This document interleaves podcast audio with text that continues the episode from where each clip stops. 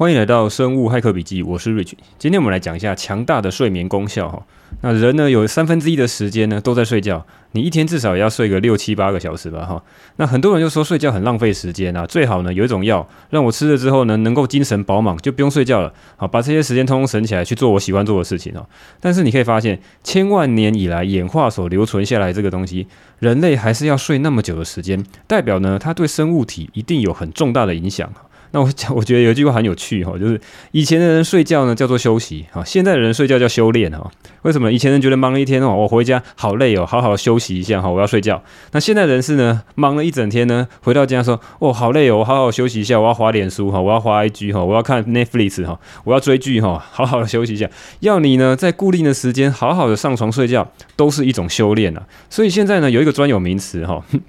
它叫做报复性的入睡拖延哈，老外也发明一个名词，就是报复性入睡拖延，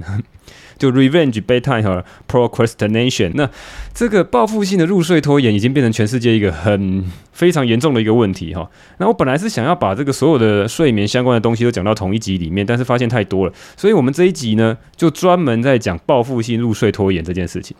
好，那我直接讲结论了哈。我觉得以下几个方法哈，是我认为有效的哈，包括我自己的经验，跟我在这些学术论文上面看到一些方法哈。那我觉得第一个哈，最主要的一个方法叫做你要计划性的耍废哈。啊，为什么呢？因为呢，你既然会报复性的入睡拖延哈，代表呢你就很想做这件事。因为呢，一一长长的一天哈，整天都没有自己的时间，你要做东，你要做西，白天要工作哈，晚上要弄家庭的事情哈，然后搞了一大堆东西，好不容易到了晚上睡前之后，所有其他人都睡了，你才有一个时间能够好好做你自己的事情。这段时间就显得 十足的珍贵哈，你会觉得说这段时间真的是黄金精华啊，每天一定要在这个时间好好享受它哈。那一享受。可能又一本来是十点十一点哈，十二点要睡，变成一点两点三点都还没睡哈，然后变成每天呢都浪费了太多时间在做这些你觉得没有意义的事情哈，还你没有意义，可是你做的时候却却感觉却很想要做这件事情，所以呢，你一定要先计划性的耍废。什么是计划性耍废？我们前几集有讲过，你一定要排定一个时间。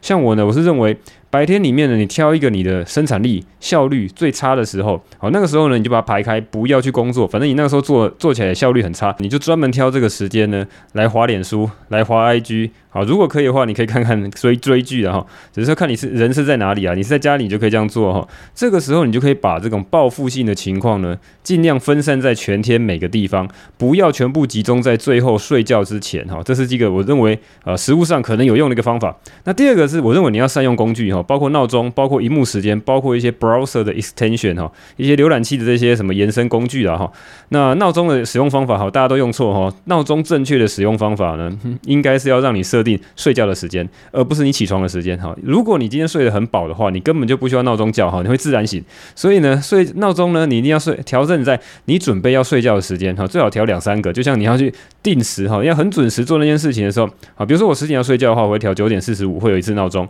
然后呢再调十点有一个闹钟，所以我会有一个准备的时间。哎，九点四十五起来的时候啊，我该准备了哈，现在开始。我刚刚的耍废动作已经结束了，我现在就开始准备要入睡，准备去刷牙做其他事情，把睡前的这些仪式都做完之后呢，哦，十点如果闹钟响的话，我就一定要把它排成第一个优先哈。那你当然可以去做荧幕时间，比如 iPhone 有些荧幕控制时间，还有一些那个浏览器的一些 extension 可以来帮助你哈，避免在那个时候呢还会有一直强大的想要去用这些东西的这个欲望啊哈。第三个呢就是避免诱惑。尽量让你这些电子设备，让你的手机、笔电、哈、平板，尽量远离你的床。有些人说啊，我就只有一个房间，我住套房啊，不然你要我放在哪里去呢？那就算是住套房哈，你也是把它放在一个你的办公区或是你的书桌区嘛哈，你不要把它放在床上哈，至少你坐在床床上，或是你床躺在床上，不要能够直接拿得到的地方。然后而且呢，你把那个你该睡觉的时候呢，当你到晚上一定的时间之后，你就把通知就关掉，不要有一直有通知来通知你说啊，你要看这个看那个，或是有什么 message。要看的哈，好，那第四点哈，如果呢，呃，有时候你还是会失败，如果你还是失败说啊，今天又开始报复性的入睡拖延了哈。报复性的耍废之后，好卸下你的罪恶感，没有关系，你还有成千上万次的机会来尝试。今天失败了也没有关系，就跟你前面多少年来的日常生活都一模一样哈。反正报复性入睡拖延就是你的日常，你只是跟平常的时候一样，那你还有成千上万的机会，就是一个正念的概念嘛哈，不需要去好有任何的罪恶感，不需要去责怪自己，你就是再试一次吧。好，那最后一点我觉得最重要哈，这个这是我今天要讲的一个重点。我认为呢，你要解决报复性入睡拖延这件事情，你必须要 hack 你的认知。什么样的认知呢？哈，我觉得很重要一个认知是，我之前呢没有那么强烈的感觉到，啊，就是我们今天这个题目哈，所谓的睡眠是一个超级强大的一个 biohacking。好，光是睡眠一件事情呢，你好好的做，你就可以得到以下这些好处。好，第一个叫做升级大脑。包括专注力、短期记忆、工作记忆、长期记忆、内隐式的技能记忆、创造力、问题解决能力，还有去增加你的大脑神经滋养物质哈，增加你的神经可塑性，大脑的肌肉、神经突触都会增加哈。包括呢，第二个，你可以增加你的肌肉生长，在你的深睡期时候呢，会分泌大量的人类生长荷尔蒙，那这个时候呢是非常重要的一个肌肉生长过程哦。包括的年轻人，包括呢小孩子，包括我们现在这种成人都是哈。那你也可以更瘦哈，因为你睡得好之后，你可以分泌更多的。瘦素哈，它是一个特殊的荷尔蒙，减少饥饿的荷尔蒙哈，BMI 也会更低哈，是有大量的研究是去证实这件事情。再来就是有你可以得到一个强大的免疫效果，好，什么样免疫效果啊？因为现在 COVID-19 大家都在打疫苗嘛，但是呢，我们没有这方面的数据。那根据之前打流感还有打 A 肝、B 肝疫苗的经验呢，当你打完流感之后，如果能够深睡，你可以增加呢这个。T 细胞哈，辅助 T 细胞 one 的这个免疫反应，好，那而且呢，可以降低这个抑制这个免疫系统的荷尔蒙 cortisol 哈。打疫苗之前的两晚，你如果好好的睡觉的话，哦，他们是针对这个流感疫苗来讲，它会更有效，后天免疫的功能大幅的增加。好，再来讲是情绪控制哈，他们在二零一七年的时候呢，有做过一个 fMRI 的一个试验哈，就是这个功能性的磁振造影哈，它是一个 Berkeley 跟那个哈佛他们联手合作的一个研究。那包括呢，它可以发现杏仁核的反应，如果你今天睡得好的话，哦，它就不会很快的这种启动这个反应啊。杏仁核如果太敏感的话，你就常常那边暴怒哈，那是一个战逃反应哦，战或逃反应的一个很重要的大脑的一个脑区，很多人很焦虑的啊，自律神经失调啊，都是杏仁核过度的激发哈，过度的 activation，所以如果如果你今天睡得好的话，你可以大幅降低百分之六十这种情况。那一整天下来哈，不爽的情况会一直累积嘛。但是如果你的这个 stretch 后哈，你这个会激发的这个水平就很很低了，很容易就触发到这种，那不容易控制你的情绪。那所以呢，更聪明、更强壮、更快乐哈。以上讲的这些好处哈，每一样都非常的宝贵哈。即便是任何一样呢。很多人呢，穷其一生都只是追求一样而已哈，要么是你要变得更聪明、更厉害、更会读书考试哈，要么是你变得更漂亮、更强壮、更瘦嘛哈，那要么是你要更快乐。有些人很忧郁嘛，穷其一生就只在追求这些一件事情，但是呢，睡眠就是有给你这么强大的好处哈。那当然，今天呢，我们不是在空口说白话哈，我们必须要了解睡眠里面能够带给我们这么多好处的证据在哪里。那我们就来了解一下睡眠整个系统到底是什么。当我们要做 biohacking 的时候，一定要了解整个系统，hack 就是要了解系统里面的秘密嘛。那因为呢，这个睡眠实在太复杂了哈。那复杂到呢，比我想象中的还要复杂很多。好，我本来都以为说啊，睡觉就是倒下去，让大脑好好的休息而已哈。但事实上啊，睡眠里面做的实在太多的事情。那所以呢，我只好认真的好好的去 K 书，好好的看 paper，来了解里面的很多的细节，我们才能够针对里面某些的特性来做 hack。好，我们要做什么 hack？第一个，我们要升级大脑，我们要知道怎么样的睡眠才是对你的记忆力、对你的专注力、对你的长期记忆哈，还有对你的认知功能、对你未来的这个创创造力好，的问题解决能力是有非常正面的帮忙啊！到底是哪一段睡眠有用呢？我要加强哪一段呢？我要用什么方法能够增加这些好处呢？好，那第一个我们来看到睡眠，如果你去观察所谓的睡眠图的话，你会发现横轴它是时间。纵轴是睡眠的深度。那当你从刚开始要睡觉的时候，你会从刚觉醒的这个地方哦，它是个觉醒的状态，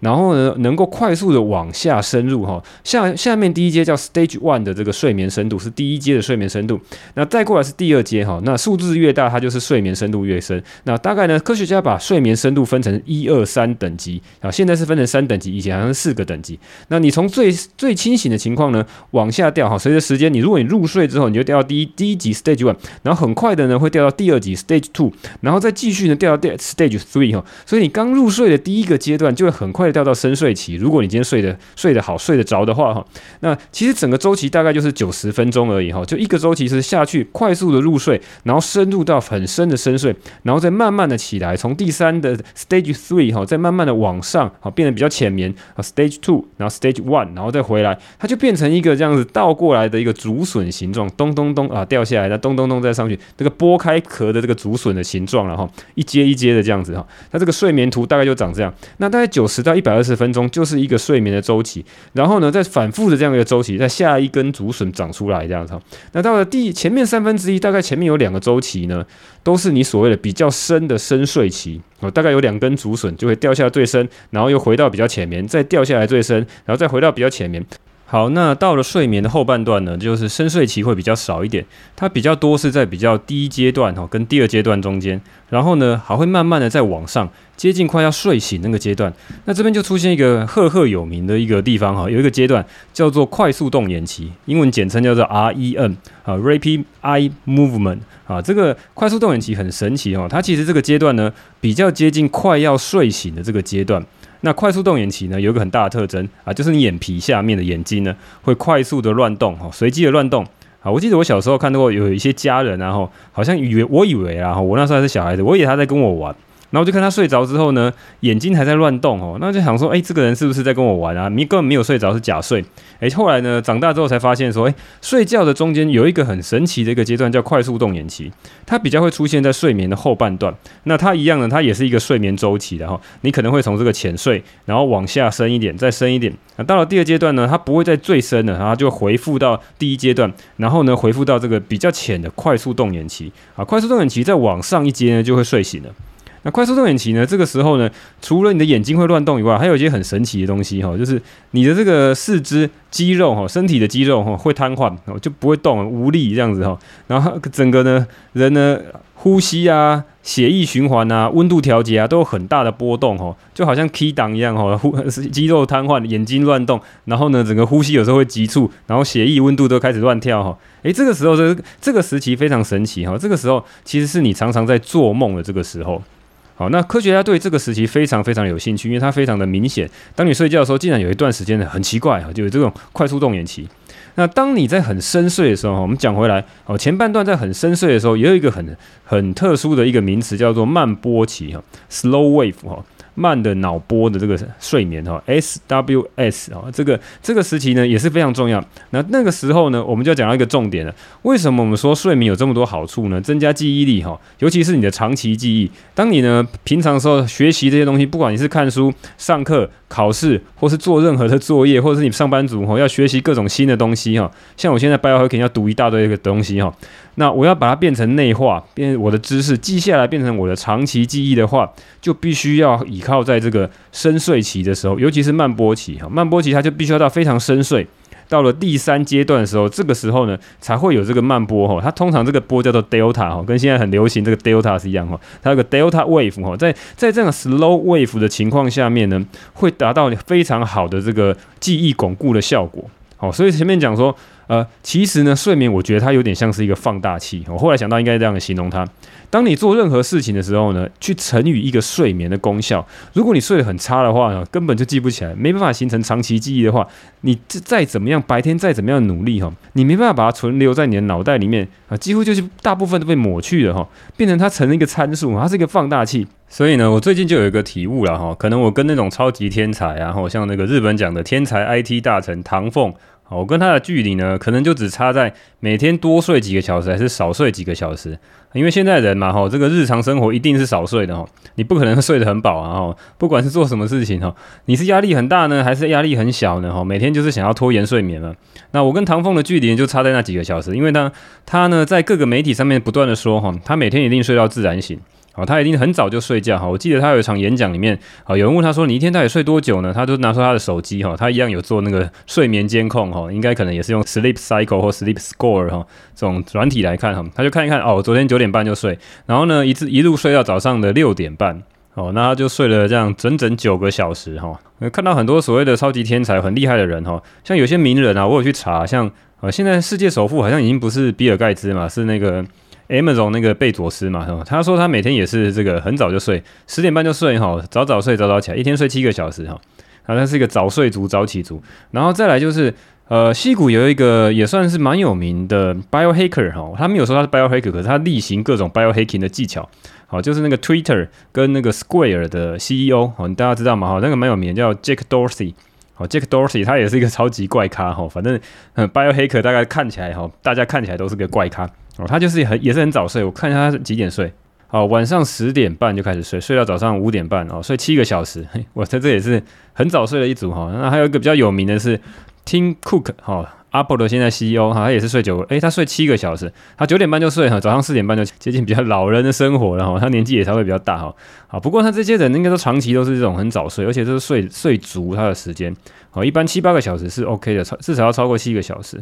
那当然是比较特意的，像那个川普了哈，他 是晚上只睡三四个小时，哈，半夜凌晨一两点才睡，啊，睡到早上四五点就起来哈。所以呢，我在想呢，我跟这些超级成功人士的距离呢，可能就差在每天到底是少睡了多少小时，然后。那现在开始补，不知道来不来得及哈。不过我最近开始这个例行开始，呃，有比较长的睡眠，尤其是呢，把这个睡眠放成 first priority 哈。尤其是我现在做这样大量的研究之后呢，我确实是我的这个认知有被我自己 hack 到哈，就是说它确实是一个非常惊人、非常厉害的一个呃所有技能的放大器，包括你的记忆力哈，跟这种运动能力，还有这个情绪的表现，都能够很明显的透过睡眠来放大哈。所以呢，我现在就是很早睡，我就定九点四十五分的闹钟，然后十点一定要睡觉。那透过这几天的练习之后，哈，真的是让他早睡，而且睡到自然醒之后呢，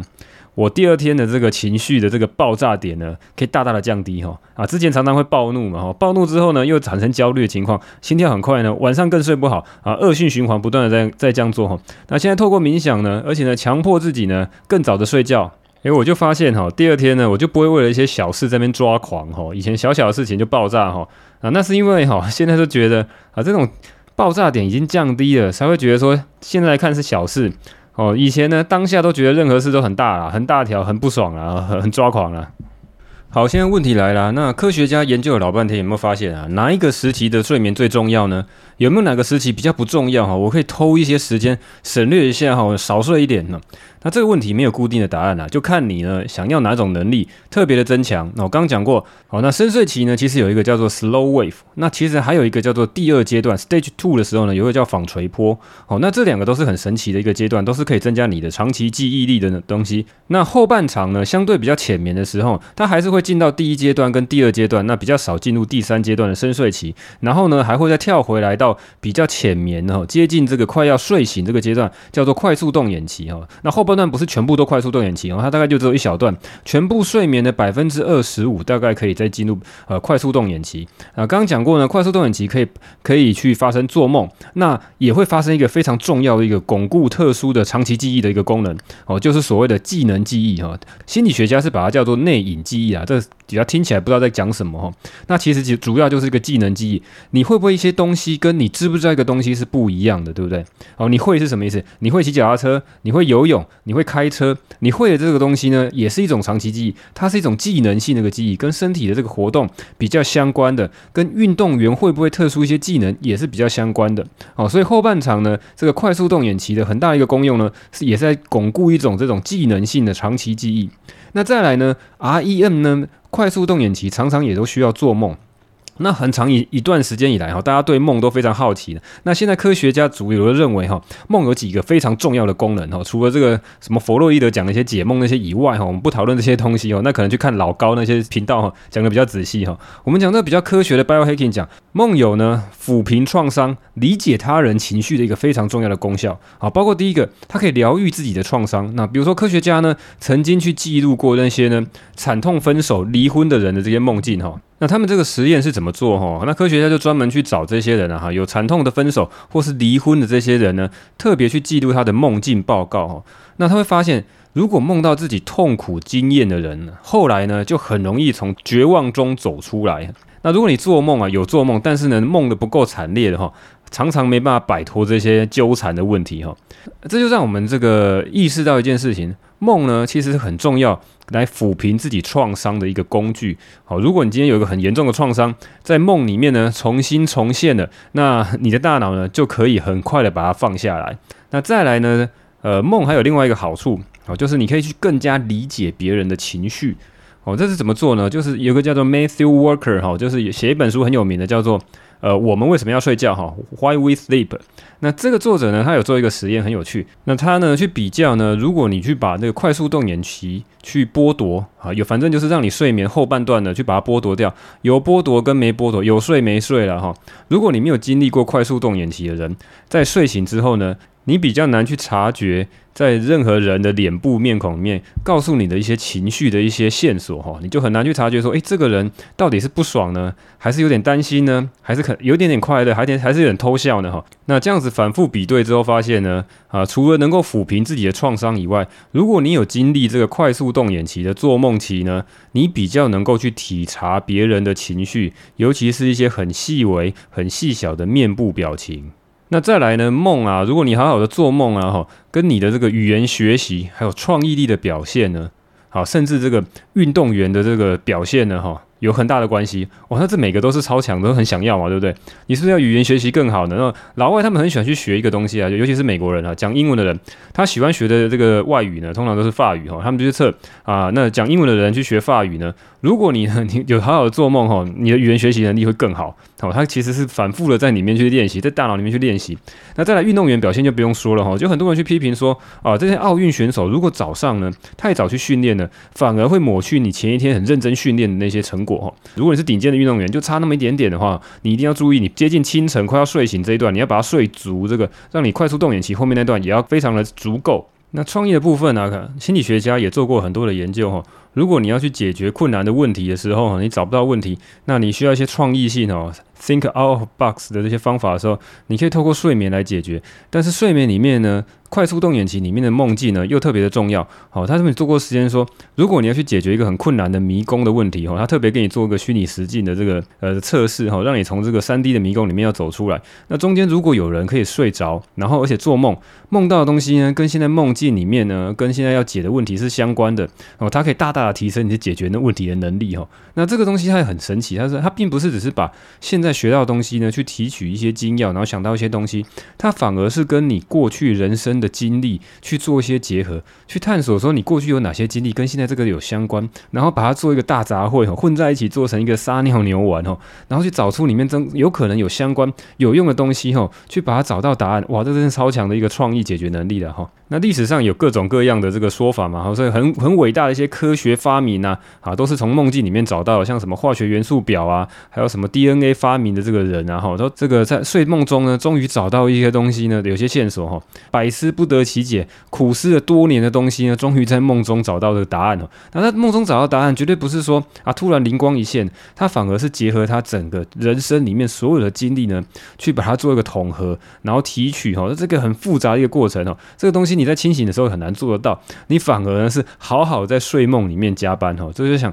像唐凤讲的话，他每天晚上呢都尽量的在睡梦里面去做加班。好，我们回到这个问题来看呢，到底有没有哪一段睡眠是特别不重要的？没有哈，都很重要，只是看你想要得到哪些好处。前面那段深睡期呢，它快速掉到这个非常深睡的慢波期呢，可以帮助你做这种知识性的记忆。好，那你到后面呢，这个比较浅眠的时间呢，尤其是快速动眼期呢，做梦境的这些期间呢，可以帮助你呢做这种统合性的记忆，好，还有这种所谓技能性的记忆，好，它不是一个很明显可以看到性知识性的直接记下来一个东西，它是一个做一个非常广泛的统合，然后打散统合，然后做到一个创意的一个东西，啊，包括你的语言学习也是一个呃复杂的抽象的概念的提取，哈。语言学习其实是很有趣的东西哈，它其实并没有告诉你一开始文法是什么。好，如果你学语言就从文法开始学的话，一定学得一塌糊涂。你一定要从生活经验里面，好，跟别人对话里面，跟使用生活上面的这个使用语言来去学习。然后呢，人的大脑呢会自然去提取里面语言的一些文法，然后习惯成自然。那这个动作呢，通常就是在做梦里面去形成的。如果说你英文不好，然后其他外语不好的话，可能就是你睡得不够了哈。好，那讲过头来，到底哪段比较重要，哪段比较重要？我觉得都很重要。所以呢，真正厉害的高手哦，跟你的差别就在于每天多睡几个小时。好，最后讲结论了哈，他妈的到底是去哪里找哈？这种东西躺着就可以爽爽得到这些超级好处的 biohacking 啊，就像我小时候看那个七龙珠里面那个仙豆一样嘛，吃了之后哈，所有的精力都恢复了哈，啊，之前打过的仗啊什么的东西呢，又快速增加你的战斗力了哈。所以我们要做 biohacking 的人哈，试图要当超人的我们这群人，应该都要把睡眠当成第一优先 first priority 哈。当你要入睡拖延的时候，想起我刚刚讲的那些科学证据，这些都是你从可以从各处的文章、网络哈书籍反复验证的铁证，可以 hack 到你的认知吗？哈啊，我就想啊，我他妈的多滑几下脸书、IG 看 Netflix 哈追剧的这个爽度，会阻碍到我成为超级强大的人类的话，哇，我就觉得说这个东西不值得。我要做的是，我要 hack 我的认知，我要赶快睡觉。好，我们这一集呢，大概就讨论到这边了，讲的东西也非常多了哈。那我们就把剩下的东西呢，分成下一集，我们再来讨论啊。如何针对这个慢波期哈 （slow wave） 的 sleep，那还有另外叫做 spindles，它一个纺锤波哦，它会出现在这个睡眠深度在第二级的时候会出现一个特殊的一个波长。还有呢，这个快速动眼期这几个非常关键，对你大脑学习技能效果哈，还有人体的功效非常强大的一个些效果的地方呢，如何去人工的去强化？有没有科学的方法可以人为的增强这些睡眠品质？比起我自然睡眠有更强大的状态呢？那再来呢，再去讨论一下，是不是还有其他睡眠的问题？包括你入睡困难，包括你中途会醒来，以及呢，我们再来讨论一下有哪些睡眠相关的工具可以使用。好，那今天这集大概到这边，接下来我们进入五星留言的部分。好，第一个是西港小郭啊，五星吹捧吹起来，好，深红大推荐过来，好，那吹捧吹捧吹捧，好，最后你说希望可以讨论长时间断食的相关主题，感谢。好，长时间断食这个之前在那个研究论文上面，NEJM 上面也有讨论到哈，基本上比较长时间的，它的建议是在两天，哦，两天就是相对比较长了。那如果说你要在更长的一点时间的话，啊，那就是相对比较有一点风险。一般的人呢，比较不建议在自己自己在家里做，这个一般还会是希望有。有一有一些所谓的断食中心呢，或是有一些医疗机构呢，能够去监控你的一些生命迹象，我怕你会有一些特殊的一些问题，然后那有些人很疯狂，然后长时间断食之后呢，还去做这个高强度的马拉松，然后那这东西我相对觉得是比较不适合一般的人。那当然这个东西也可以是说，嗯，目前的这个研究证据比较没有那么强烈了。如果你真的要做的话，还是要找相关的人去比较厉害的哈，比较熟悉这一块的人来做讨论。好，那未来如果看到什么新的消息呢，可以再回来跟大家分享了哈。好，那就讲到这边。第二个是二六五四一一 IVY，好，这声音很可以。好，听深红大介绍过来，优质内容，好，把马上来五星，好，感谢吹捧。那建议长度控制在半小时上下。嗯，好，那深红那边他的那个五星留言就有人说哈，哎，深红你不要每次都半小时，啊你们能不能录长一点，不要一集把它剪成两集，然后就每次只听半个小时，听不过瘾哦。那这边就有人来说，哎，半小时比较好，好，好，那这个就两难了哈，就是看我的录的时候。那我现在来讲说，我现在是比较在意我自己录音的时候的这个个人体验哈，我自己怎么样录比较舒服哈。那一方面当然是录一些大家喜欢听的、有需要的东西，但是呢，一方面也要顾及我心里的感受嘛哈。那所以我录音的时候呢，我会觉得说，哎，我把呃需要的内容呢一次看得比较扎实，而且其实我也花了很多时间呢去做一个所谓的统整，好，我要去编排说哪些先讲，哪些后讲，好，怎么样讲呢比较流畅啊，比较有帮助。那我的 style 就是我大概收集到多少资料，我就录一集。那这一集大概多少？那希望你如果觉得太长的话，你就分段听嘛。哈，Podcast 有这个好处，它就是 asynchronized 哈，它不用同步听嘛，它不是广播。好，感谢你的吹捧。来，下来一个是居居蔡小诗，情绪勒索五星留言哈，五星留起来，感谢分享。好。坐等骇客笔记，好，已经有笔记了。你可能是听到比较前面的这几集嘛，哈，感谢这个新的听众。再来是可靠知识来源的可贵，取得这个昵称，可靠知识来源的可贵，优质节目，资讯爆炸的世界就需要这种有系统而且来源知道，呃，有来源有系统性的知识讲解。大推希望能够长久更新下去。好，感谢吹捧。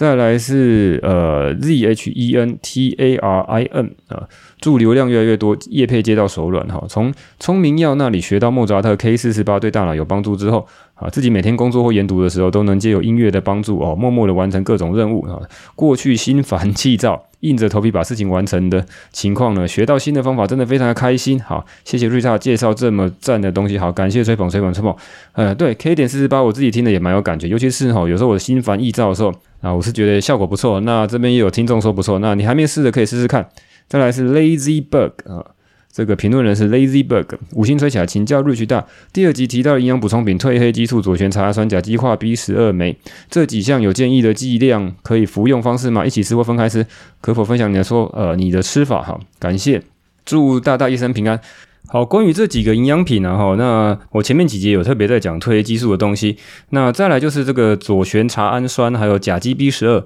啊，那先讲这个左旋茶氨酸，它基本上就是茶类里面那个回甘的那个物质嘛，所以呢，我一般都是直接吞一颗。我记得我吃的这个品牌是什么？一个叫做 Sun Theory，对，一个太阳那个 Sun S U N，呃，Sun Theory，然后另外一个是 Now Food 哈，这两个品牌。那当然你可以去 iHerb 上面去找你喜欢的品牌，然后你看一下人家评价哈，基本上那个评价很高的，然后不会太差的，评价很多而且不会太差，应该都是可以试试看。那每个人体质不一样，可以试试看。你说要吃多少剂量，我就是照他那个原厂建议的这个厂商建议的剂量，我直接就吞一颗了哈。呃，不像是这个褪黑激素，我是比较保守一点，我会吞的比较少，而且我会找最最少剂量开始测。呃，左旋茶氨酸，其实呢，我是觉得说啊，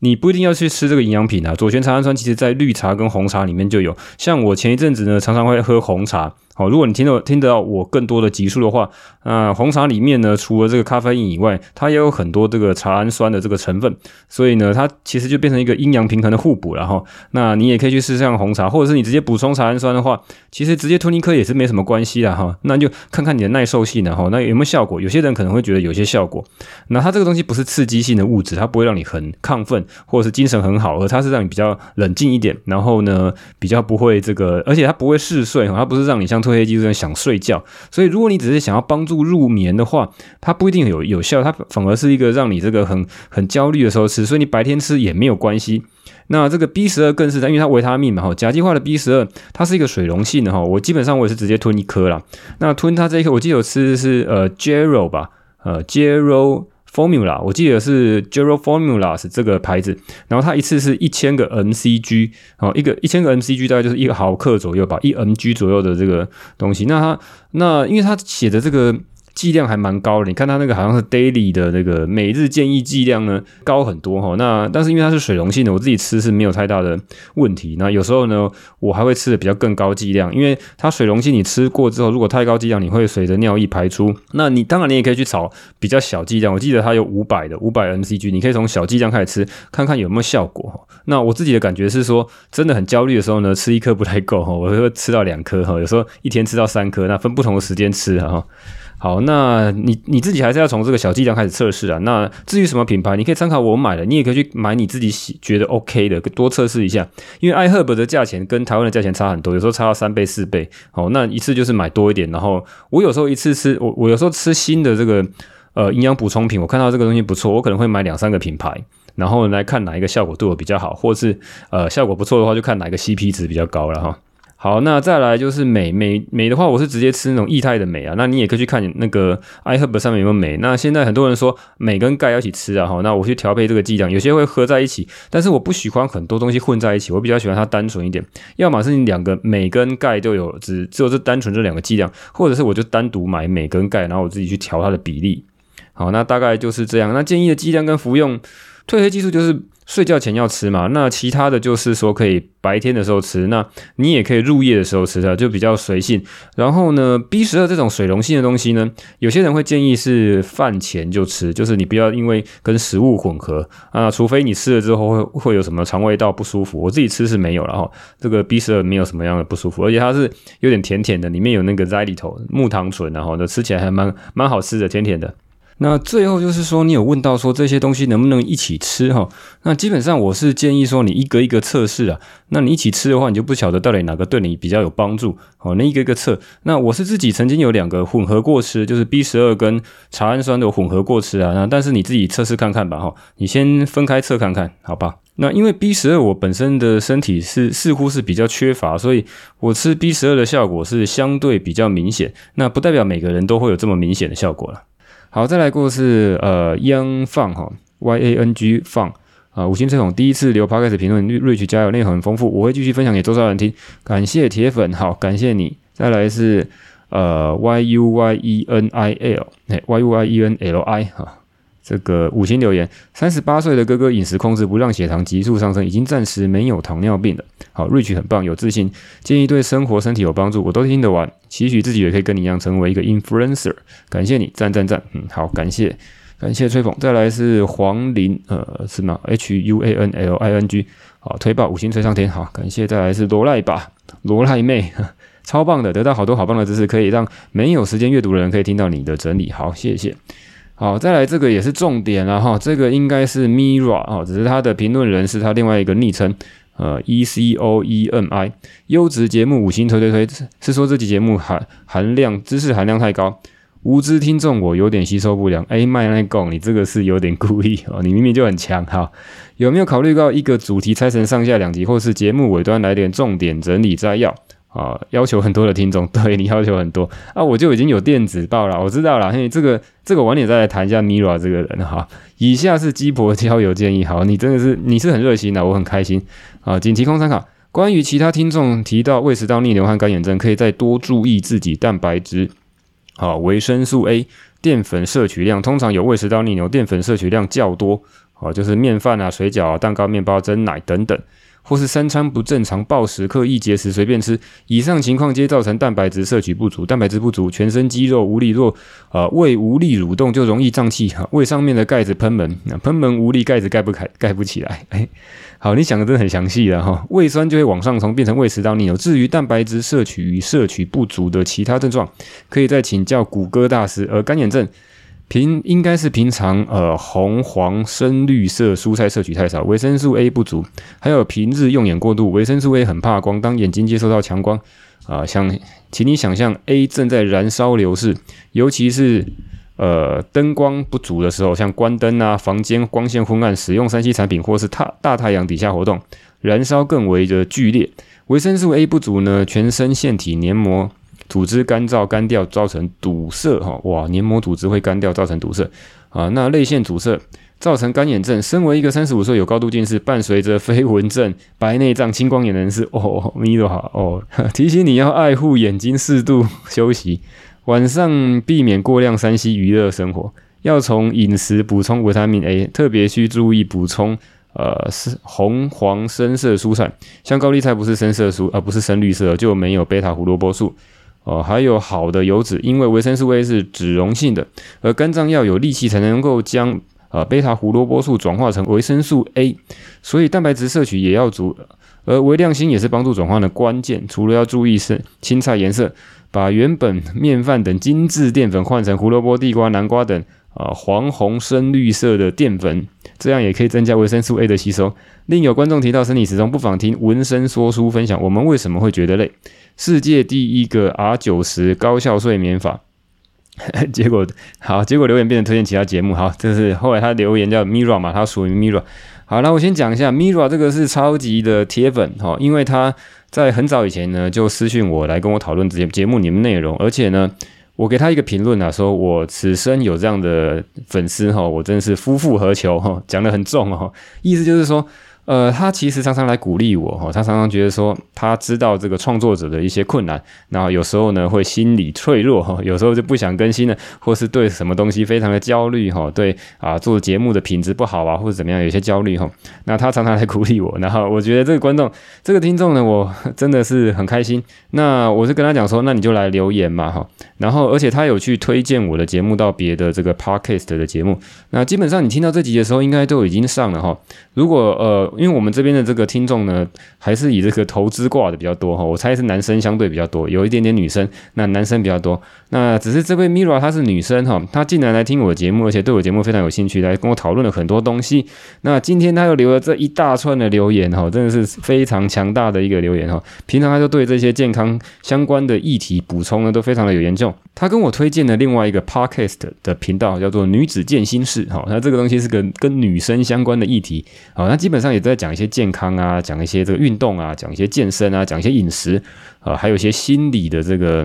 呃，像我们他也常常讲到冥想，所以基本跟我们这个生物骇客讲的东西还蛮类似，只是我们用不同的角度来诠释很很类似的一些健康的主题。那他推荐我去听这个节目，然后我一开始有点抗拒，哈，这个是女生听的，为什么找我去听呢？那我听了两集之后，诶，觉得还不错，诶，那之后来呢，这个透过 Mira 呢，就帮我介绍说，诶，要不要去上女子健心室的专访呢？那基本上在今天这一集播出之前。应该你就已经女子健心室呢，就已经有推出了我跟呃那边的主持人佩佩啊来聊天的一个专访哦，他来了了解一下什么是生物骇客，那我就跟他大概聊了一下，那也录成了一集，变成他们一集的节目哈。那非常感谢 Mira 的推荐，所以呢，我之前有答应过，如果有来帮忙呃做这样推广的话，我会送书哈。基本上这个书已经寄到他家了哈，我就送那个上次那本专注力就是你的超能力哈，这本已经寄到他家了哈。那感谢这位听众的帮忙，那其他的听。听众呢，如果也有这样的热心哈，你来找我好不好？赶快来找我哈，我要很多书可以送，还有很多礼物可以送。好，那再来下一个是，好，念完了。好，那今天就这样了。我是 Rich，这里是生物骇客笔记。